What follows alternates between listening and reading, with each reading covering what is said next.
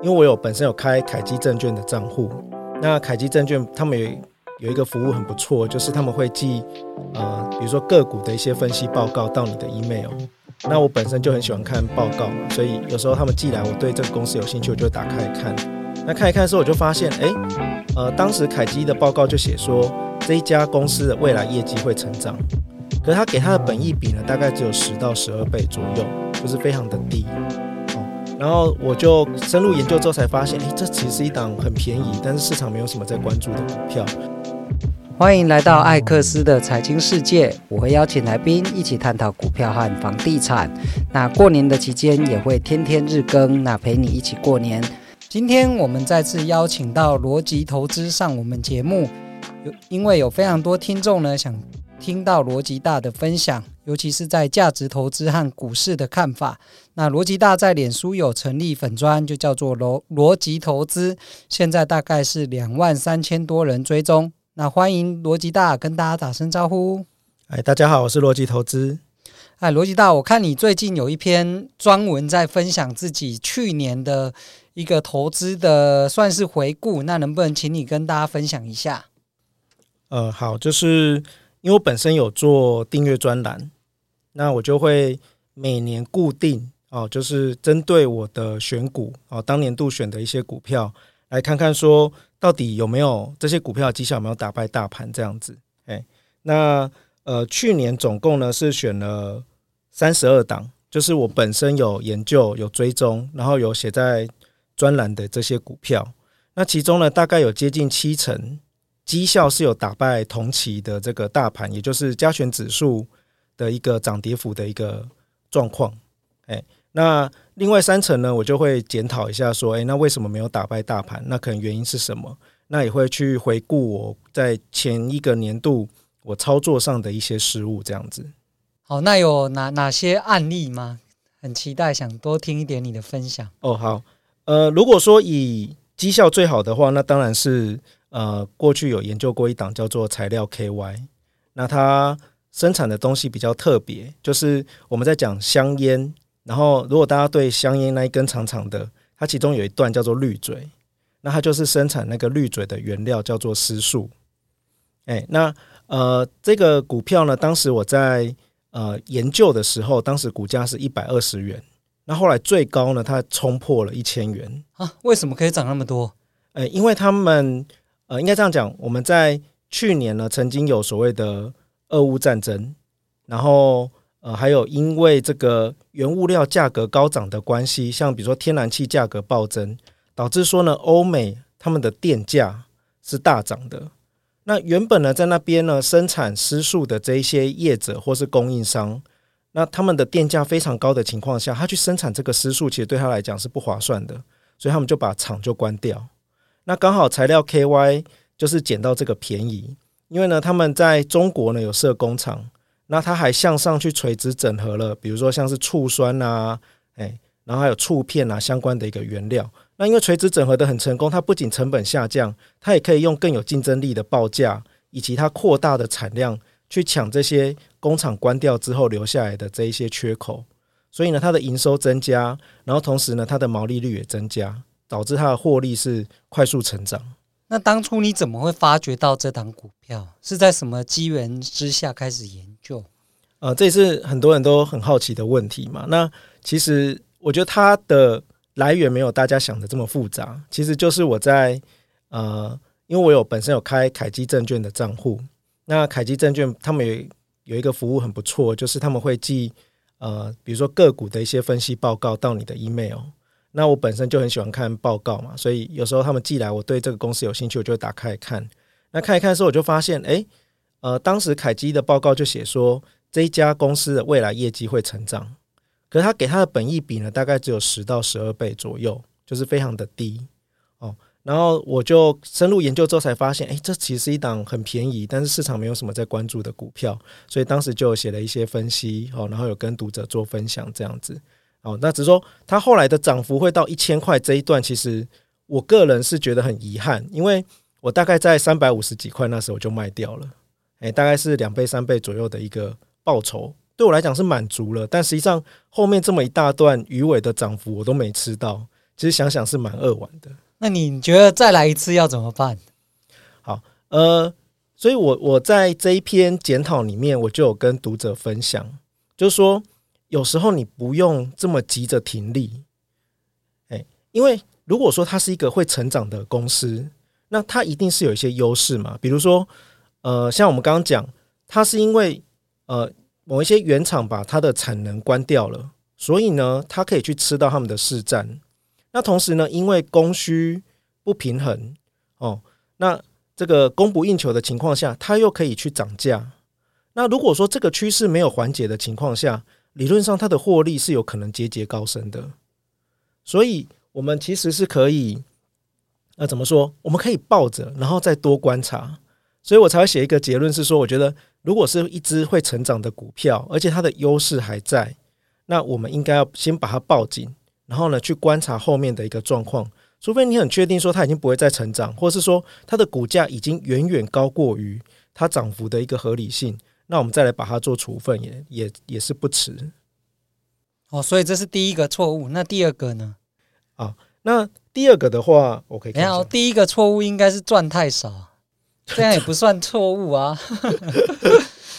但但还是有点遗憾呐。对了对了，这是蛮大的遗憾呐。对对对，就是如果你有一档股票，你可以有一个一千倍诶一千 percent 的一个报酬，诶，那其实也是蛮值得去庆幸的。这样子，诶，好，那呃第第二个错误呢，就是呃有跟刚刚其实讲的有点像，就是。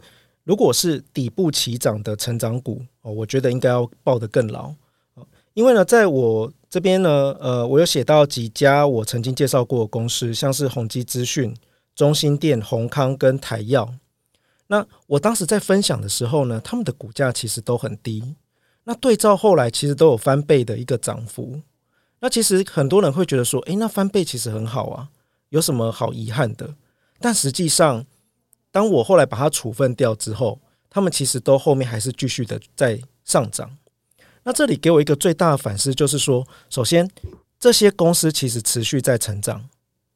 那如果你都已经在底部去买到这样的一家会持续成长的公司，那其实你就可以抱着它去享受公司带来的成长，而且呢，不用去急着去停利哦。所以公司会帮你赚钱，这是第一个部分。那第二个部分就是。我当时是选择在这些公司已经到达我认为合理的价位，我就把它卖掉，然后我选择把我的资金去配置到我觉得其他可能更有成长性哦，或是说它的估值还没有满足，未来有机会再上涨的公司。但实际上呢，当这些公司的股价在开始反映它的成长开始长出来的时候，市场其实会愿意给它更高的估值。哦，我举个例子好了，就是当时宏康啊，我大概在。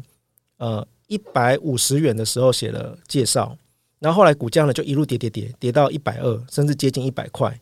那中间其实我就一直买买买这样子。那后来股价呢就一路涨涨涨，涨回一百八。那一百八我当时算了一下，我觉得它的本益比是十五倍。哦，OK，我已经报了一段一大段的涨幅，然后呢，本益比十五倍我也觉得合理了，我把它卖掉。可是后来股价就一直涨涨涨，涨到两百五，因为市场觉得说。诶，这么一家好的公司，而且未来长期会成长，他愿意给他更高的估值，因为他相信他未来的获利呢是会比现在想象的更高。那后面这一段从一百八到两百五，甚至更高的这个股价涨幅，你就是完全错失。那甚至即使我们回来看现在这家公司也一样在两百多块，诶，他每年呢还是可以稳稳的赚超过十块钱，而且呢他会分配给你股利。那他还吃什么题材呢？因为现在呢。台积电的先进制程，它其实很需要这些检测的业者来帮助它。后宏康是做检测的，那宏康呢，同时还在中国还有日本九州布局。那台积电也是到九州去设厂，所以基本上在台积电设厂之前，宏康呢就已经去锁定当地先进制程的一些呃怎么讲有可能的一个订单或业绩。同时，中国现在在追求技术本土化。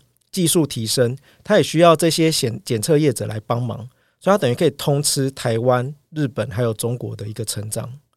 那所以有点像是说我太短视了，我觉得它本益比已经合理了，我就把它卖掉。但实际上，它未来的成长性这一段其实是呃可以带来给给投资人更丰收的果实。嗯，蛮有道理的。那可是这样，你只要你转过去到其他的股票啊，赚更多也不错啊。还是说，其实要抓到一档能够持续成长的股票，其实它的机会也没那么多。呃，应该说，如果是一家好公司，那它的布局很完整，它的成长动能可能可以维持好几年，甚至更长的时间。哦，因为它可能已经是产业龙头地位，或者是说这个产业的趋势就有助于它。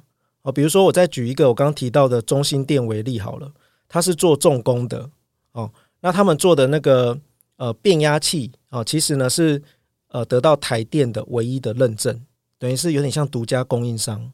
那大家也知道说，现在台湾因为在推飞核家园，然后需要大量的使用绿电，哦，那我们的电网呢就需要大量的一个更换做调整，所以台电其实下了非常多的订单或工程合约给这些重电业者。然后你也知道说，绿能其实是一个长期的趋势，所以中心店的成长不会只是这一两年的事情。它是可以持续成长，那它持续成长可以带给投资人的好处，不只是评价的提升、股价的提升，甚至它可能会配发给你更多的股利，那你就可以用这个股利呢，再去投入到其他的公司。那当然，我们如果把这些呃停利的资金转到其他标的，也不一定有什么不好。只是这些这是一家在成长的公司，你也很明确它在成长，跟你去找另外一家可能股价还没有反应。那你也不知道它会什么时候反应的公司，那这个风险就是要去拿捏。那搞不好这个机会成本反而更高，欸，你就错失更多。蛮有道理的。那第三个错误呢？好，第三个错误就是要提到，呃，我在去年选股上比较失败的一个案例。哦，那这家公司叫绿能。那当时呢，绿能其实我是很看好它，因为哈，它呃，我们我们这样讲好了，就是。台积电它的先进制程，其实呢，他们现在讲究的是呃非常精细的一个操作哦。如果说有任何一个步骤，比如说有一颗灰尘啊，还是一个杂质掉到它的晶圆上面，它可能那个晶圆的良率就会大幅的减减少哦。所以他们会所谓的微污染防治，哎，这个是他们在先进制程要提升良率一个非常重要的议题。所以他们对于空气的滤网这件事情非常的重视。那这就是绿能的产品。那当时绿能有做一个产品，就是呃，它可以呢，就是怎么讲，它的滤网是可以抽换的。那他认为是这是他们的独家技术。那滤网抽换有什么好处？就是说，当我要换滤网的时候，我不用整组报废，我只要抽换掉那一些需要更换的滤网就好。那以台积电这么重视呃节能减碳还有 ESG 的概念来讲，诶，这个滤网产品应该对它是很有吸引力的。而且只有这家公司可以做，所以当时我就会认为说，这家公司的产品应该未来有机会随着台积电先进制程的这个出货量越来越高，需求越来越多哦，那它的产品呢，应该就可以渗透率不断的提升，带动它长期的一个成长。好，听起来蛮合理的。对，那这就是我太乐观了，因为呃。在过去，在疫情阶段，这个电子业非常兴盛，半导体业非常兴盛的时候，台积电愿意花这个钱。可是呢，去年的状况是，台积电呢，为了防止它获利衰退，它就开始呢要精简成本。所以呢，它呃，它这时候就会去比较，本来呃，绿能跟其他同业生产的滤网，绿能的可能是比较贵，但是附加价值比较高。哦，那它的同业呢是可以比较便宜。那这两个滤网可能都可以达到台积电要的效果，可是呢，到了去年的时候，台积电可能就觉得，哎，不行，那你的这个滤网太贵了，我决定还是先省钱，所以我就把订单下给另外一家。哦，这是我揣测的啊，因为这些同业都不会出来承认，但我们就可以看得到绿能的业绩是快速的下滑，而且呢，那个营收都没有回升。哦，所以呃，我觉得我当时就是高估说。可能台积电对于使用绿能绿网这件事情呢，我觉得太乐观。那实际上，当市场的景气不好的时候，这些上游的诶，这些业者他们其实也会有一些不同的想法，可能就会考虑说，诶，使用成本比较低的这些产品，那就导致呃，我们投资这家公司呢的结果就不会是很很好这样子。那这一档你有停损吗？有，这档我有停损，因为当时我就不断的去跟公司做追踪。一直在问公司到底是发生什么事情，然后后面有没有什么状况？他们有说吗？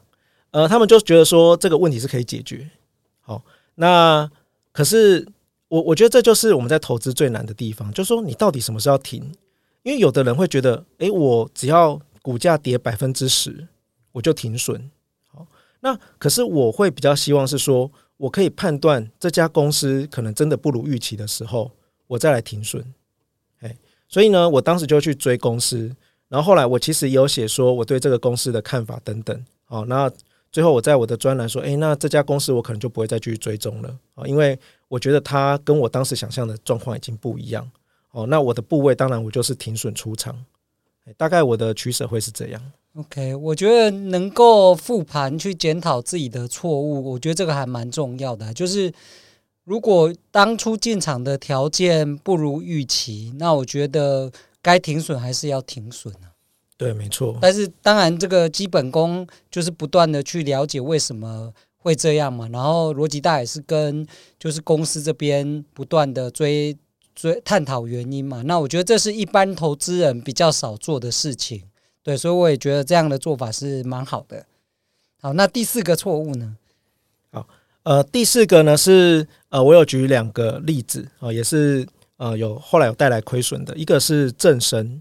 那正声跟读者诶、跟听众稍微介绍一下好了，它就是做我们所谓呃，大家看自行车，然后上面可能会有五颜六色的，啊，他们叫做贴标，诶、欸，他就专门做这种，就是有点像是呃贴纸可以贴上去哈，然后帮自行车就是有各式各样花花的色彩，或者说像球棒，诶、他们也会做贴标这样子，好，那所以正声呢，其实它就是跟整个自行车产业呢长期成长，因为它有很多营收来自自行车产业。那当时呢，我看到正声的评价，呃，股价啦是比较低的。而当时呢，我呃，我有问公司，公司说他觉得他们的获利会跟高阶的自行车，或是像 e-bike 这种电动自行车比较有关，所以他认为说他们不会受到自行车的这个产业衰退影响。那我就当时觉得，诶，那这家既然公司评价合理，然后过去获利表现又很好，我就去研究了这家公司。哦那这给我的一个教训，就是因为后来公司的股价还是持续在跌。那给我最大的教训就是说，其实当这个产业，呃，如果说你要投资一个是属于景气循环的一个概念股的时候，你应该要去抓它在产业的位置到底是什么，而且你不能够只依赖公司说的话。比如说，在我呃去年去研究的这个时间时间点。其实，如果你去看它的存货是偏高的，然后呢，它的存货周转天数也是偏高的。那存货周转天数代表什么？就是它存货做出来，然后到它卖掉这段时间，其实是隔了非常的久。哦，那这时间拖越久，就代表它东西越不好卖嘛。那在这个情况下，其实你就要去判断说，它的存货会不会销不掉。然后它的下游的客户，比如说像是巨大啦、捷安特啦这些，是不是就不会跟他下订单？那这就会影响到他的一个业绩。哎，所以其实如果说要介入正神，反而是现在，因为现在呢，他们的库存已经呃去化到一个中间的阶段了。哦，那市场也慢慢的了解到说，未来这个产业会复苏。那在这个时间点呢，去。去观察这样的一个股票，反而是比较好的机会，而不是说它在高点准备要跌下去的时候你才去看，而且你还相信说，诶，公司认为说它不会受到衰退的影响，但现实就是它发生衰退。诶，有你接触过的公司，有人会承认说会被影响的吗？还是都是报喜不报忧？诶，会啊，应该说，呃，接触这么多公司发言人，你会发现不同的公司的发言人其实个性是完全不一样。当然，有一些属于重大讯息，他们会判断，他们不会讲。哦，可是对于公司的营运展望，有的就会讲得比较保守，那有的就会讲得很具体，哎，那我觉得这就看你怎么去做判断。那当时我会觉得正生的说法也有道理嘛，因为他说比较低阶的自行车其实就不太会去做那种什么很鲜艳的贴标，可是呢，越高阶的自行车呢，它为了提升车子的附加价值，因为它车也比较贵，所以他们就会选择用这个呃，可能更。呃，毛利更高的啊，然后更高规格的这个贴标，所以他认为他们既然 e-bike 还是一个很热门的产品，所以他认为它比较不会衰退哦。但实际上，因为它大部分的营收都来自自行车贡献，所以它很难去避开自行车的这个景气循环。那我也谢谢那个逻辑大对这四点的检讨哦。那不过我在你文 FB 上也看到一篇文章，我觉得讲的蛮好的啦，就是说我们永远都找得到卖出的理由，但是牛市总是比熊市长。对这件事我，我我也蛮有感触的，因为我从二零零五开始进入股票市场，然后看了二零零八金融海啸来了一个超大的震撼，到最近的疫情，以为好像百年难得一遇的疫情，这世界要完蛋了，要改变了。不过后来还是牛市又来了。那我想听听，就是逻辑大，你怎么看这件事？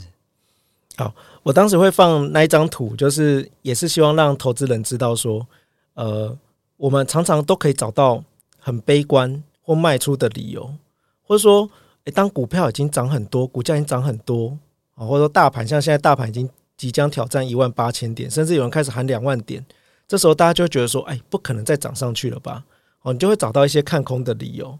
那不过，如果我们把时间倒回去，去年的一月一号，哦，当时我们回想一下当时的时空背景哦，首先就是市场呢是认为联准会这种激进的升息，它会导致经济衰退。那你想想看，经济衰退这件事情不是很恐怖吗？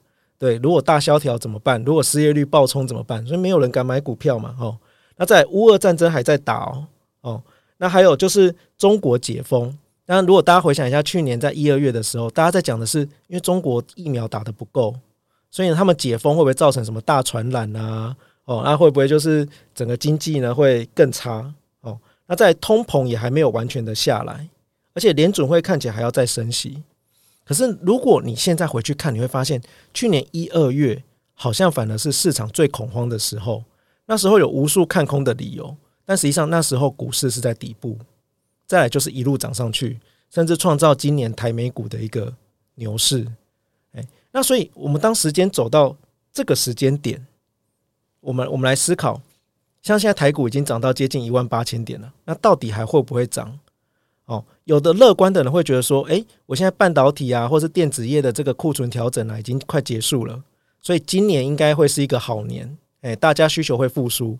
但你还是会看到有一些看空的人，他会认为说，哎，不行啊，因为美国现在呃，景气可能已经慢慢要衰退啦。哦，消费衰退已经讲了一年多了，没一直讲衰退衰退啊，可是美股一直在创新高，GDP 也很漂亮啊。对啊，可是你从历史去看。这个激进的升息后面伴随就是衰退嘛，或是说直利率曲线倒挂伴随的就是衰退嘛？对啊，可是我觉得就是 FED 也是会进步啊，那那个市场的结构也持续在变化当中嘛。对，所以这时候就看你怎么去想市场这件事情哦。因为如果说我们永远都很悲观，然后都很担忧，那其实像去年一整年，你就会错过一个。怎么讲？非常强劲的牛市。我们再回想哦，像去年三四月那时候，美国不是系股银行破产吗？对对对，哎，那时候也是大恐慌，又要来了。对，大家就觉得哇，大恐慌，而且还有人说那个是贝尔斯登时刻嘛，宛如就是二零零八年金融海啸即将再现哦。可是其实当时呃，联准会也是用很快的时间去处理掉这件事情哦，然后也确保了那个流动性哦，没有发生流动性危机这样。然后，诶，后来股价就慢慢修正，然后再踩一波 AI 大热潮，整个、哦、主要是 AI 真的让股价都喷喷发了。对啊，就就大暴走嘛。哦，那如果我们去想去年的房市也是类似的状况，本来大家都觉得诶房价会跌会跌，然后这个政府也是打房哦，然后还要升息，可是到了呃七八月慢慢新青安贷款出来之后，诶，整个市场又吃了定心丸，诶，房价的成交量又开始浮现这样子哦，所以其实。包括像现在这个时间点，你还是会看到有很多看空的声音。可是我们要理解的是说，这个市场其实呃长期是向上的哦。随着人类的文明的进步，人类消费能力的提升哦，科技的带动，我们会有更多的需求，然后呢去创造更高的这个附加价值。所以经济应该是成长的。所以这也是很多指数投资者他们会建议说，你就布局全球的这个指数型的基金啊，你跟随这个全球的经济成长，你就可以赚到平均的报酬。那这个就是它的核心逻辑。那如果说你还是对市场可能会跌有很多的担忧，你你反而会错过非常多强劲的牛市。那你就会错过非常多可能的这个报酬。哎，那而且说真的啊，如果你担心东担心跌，那你钱就干脆拿去放定存好了。对我我也补充一下，因为我个人的资产是以房地产为主。那说真的，房地产跟股票不太一样，尤其是在交易成本，还有它买进卖出的时间都不是一两天就可以完成，所以相对的，我不可能为了我觉得。明年景气不好，然后我就把房子卖掉，因为你卖出再买进的代价实在太高，所以反而都会是一个比较长期持有的状态了。所以也相对的，在房地产赚到钱的人也会比较多。那我觉得根本的原因，就像罗吉大说的，就是你要留在市场里面，不要轻易的被洗掉，或是再也不敢再进来。嗯，对，没错。好，那我们今天非常谢谢罗吉大的分享。那接下来下一集呢，我们比较探讨的部分是关于就是财富自由这件事，我也蛮想听听就是罗吉大这边的看法的。